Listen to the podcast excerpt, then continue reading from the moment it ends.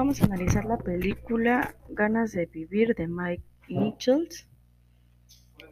Eh, esta película se trata de Vivian, una mujer de 48 años a la que diagnostican con cáncer ovárico avanzado con metastasis. Este, por la condición de la enfermedad, pues no hay cura. Em, le ofrecen un tratamiento experimental muy agresivo de ocho sesiones de quimioterapia a dosis máxima. Le recargan muy, muy puntual que tiene que recibir todas las dosis de la quimioterapia. Este tratamiento experimental le va a causar muchas reacciones en el cuerpo al grado de que va a tener pérdida de cabello, desnutrición, algunas este, alteraciones estomacales, e incluso en algún momento se ve que uno de los médicos este, espera una falla renal ya en, las fases terminales de, la paciente, ¿no? Eh, ¿Qué me interesó mucho de, de esta película? Que es una persona que por su a lo mejor por su profesión, por su estilo de vida que había llevado hasta, ese momento, era una persona muy eh, fría, muy calculadora. Todo era, este, todo era muy esquematizado, eh, era muy, este,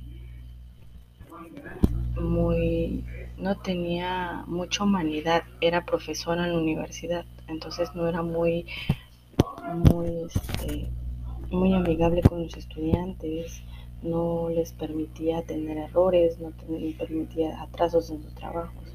Entonces era una persona muy asocial.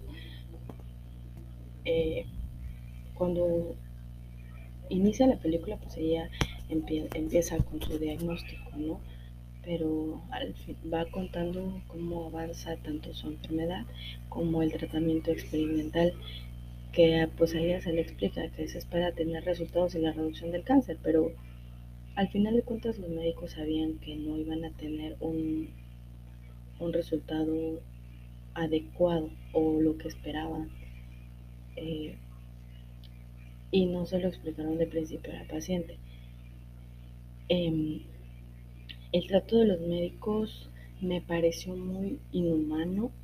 Eh, los médicos no le pedían permiso para hacer los, procedimientos, este, la, dejaban mucho tiempo en espera, ya a veces ya hasta en posiciones para, valoraciones.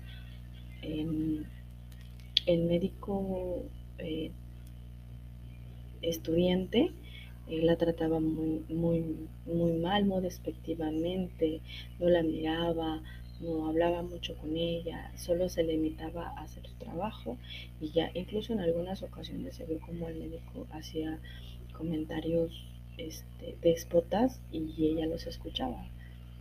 Eh, después, la única, ahora sí que se vio que, que tuvo un una pizca de humanidad con ella pues fue la enfermera, ¿no?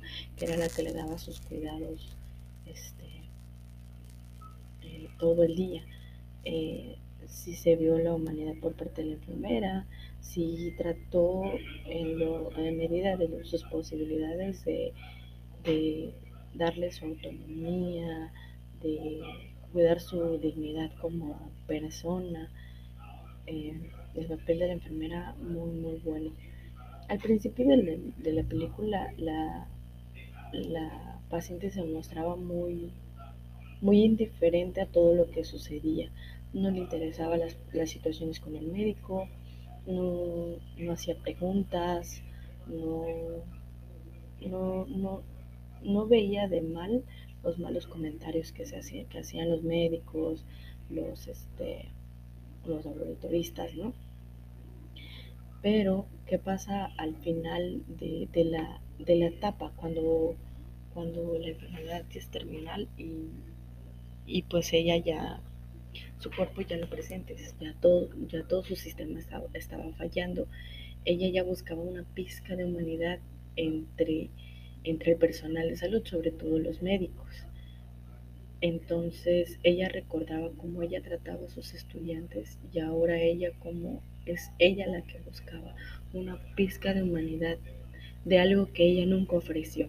Pero al final de cuentas somos personal de salud y, y nosotros independientemente de cómo son las personas, nosotros deberíamos aprender a tratar a las personas con respeto, con humanidad, sobre todo las que están siendo sometidas a, tratamientos tan agresivos como tratamientos de quimioterapia con el cáncer, ¿no?